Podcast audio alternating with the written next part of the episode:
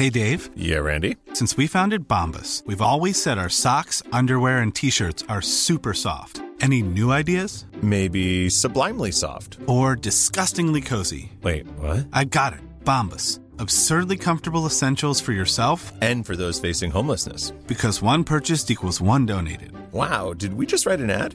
Yes. Bombas. Big comfort for everyone. Go to bombas.com slash ACAST and use code ACAST for 20% off your first purchase. Cuento. Tu dosis diaria de noticias. Llegamos al viernes, es final de semana, es 7 de junio y a quien te lo cuento vamos a darte tu dosis diaria de noticias para que estés muy bien informado. Así no se puede. Ayer la Unión Africana suspendió a Sudán como país miembro para que arregle todo el desorden que trae. Por si no te acuerdas, el 11 de abril el ejército sudanés quitó del poder a Omar al-Bashir, el presidente convertido en dictador que llevaba 30 años en el puesto y en su lugar estableció un consejo militar de transición para que gobierne en lo que se organizan nuevas elecciones. El problema es que la gente no está nada contenta con esta forma de gobierno temporal y se lo ha hecho saber a los militares organizando varias manifestaciones para exigirles la creación de un Consejo de Transición Civil, y eso hasta que la situación se salió de control. Este lunes en Jartum, la capital, las fuerzas militares reprimieron a unos manifestantes que estaban alrededor de la sede del Estado Mayor de la Defensa. El encuentro se puso tan violento que al menos 46 personas murieron y hubo 500 heridos. Y a todo esto, ¿qué dijo el Consejo Militar? Trató de minimizar las cosas y explicó que el ejército no había dispersado a los ciudadanos por la fuerza. Entonces ayer, el Consejo de Paz y Seguridad de la Unión Africana suspendió a Sudán hasta que instale un gobierno de transición liderado por civiles y no militares. Ahora el país no va a poder participar en ninguna actividad de la Unión hasta que el Consejo Militar reinicie las negociaciones con la Alianza por la Libertad y el Cambio, uno de los grupos de oposición más grandes, para dejar el poder. Además, la Unión Africana envió a uno de sus representantes a Jartum para aclarar lo que pasó en la última semana. ¿Y Volkswagen feliz? ¿Sabías que se cayó el deal entre Fiat Chrysler y Renault? A finales de mayo, Fiat presentó una oferta para comprar a Renault para que juntas se convirtieran en el tercer grupo más grande del sector y le entraran con todo a la carrera de los autos eléctricos y autónomos. A los accionistas les encantó la idea y los demás fabricantes de autos empezaron a temblar. Como Fiat era el que había hecho la oferta, solo faltaba que Renault la evaluara y diera el sí definitivo. Entonces, ¿qué salió mal? Después de que Renault pidiera una nueva extensión para seguir evaluando la cosa, Fiat retiró la oferta diciendo que las condiciones políticas en Francia no son las mejores. Resulta que el gobierno francés, que es dueño del 15% de Renault, se puso un poquito muy proteccionista y dijo que solo apoyaría la fusión si se protegían los trabajos de los ciudadanos franceses y las plantas que hay en su territorio. Además, pidió que se tuviera en cuenta la alianza Renault-Nissan para cualquier negociación. Acuérdate que la empresa japonesa tiene acciones en Renault y viceversa. Un poco lavándose las manos, el gobierno francés dijo que el fabricante japonés nunca apoyó abiertamente la fusión. Como buenos socios.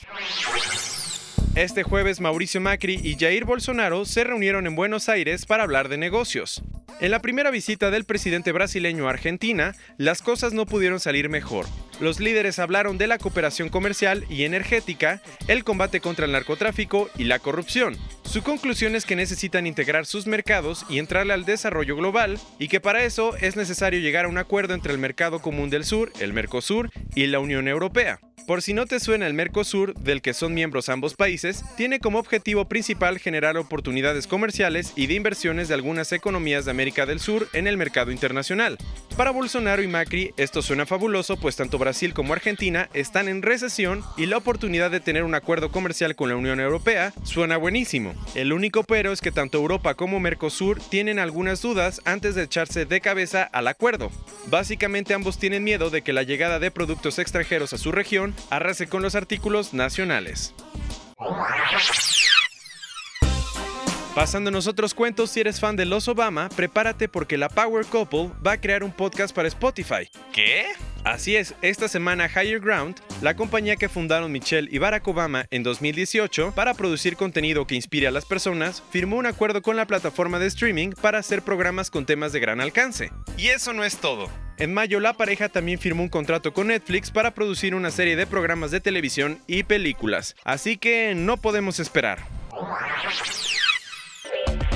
Ayer Huawei anunció que va a construir la primera red 5G en Rusia. Esta semana la compañía firmó un acuerdo con MTS, el principal proveedor de Internet ruso, para crear un sistema inalámbrico que será parte de la próxima generación de redes. O sea, ¿qué significa? Significa un Internet mucho más rápido que va a servir para impulsar vehículos autónomos y robots en el futuro. Órale. Con esto Huawei está tratando de ampliar sus líneas de negocio, pues el mes pasado Trump restringió sus actividades comerciales en los Estados Unidos. Cerrando las noticias el día de hoy y también la semana, esta semana BMW inauguró su primera planta de ensamblaje en México. La compañía automotriz invirtió cerca de mil millones de dólares en el megaproyecto de San Luis Potosí y con él va a producir el sedán Serie 3 para venderlo en nuestro país, Estados Unidos, Centroamérica y el Caribe. Además tiene 2.000 trabajadores y la idea es que produzca hasta 170.000 vehículos al año. El problemita es que si Trump cumple su amenaza y le pone aranceles adicionales a todas las exportaciones de México, a BMW no le a ir tan bien. Esta fue tu dosis diaria de noticias con Te lo cuento. Yo soy Diego Estebanés, que pases un excelente fin de semana y escúchanos el lunes.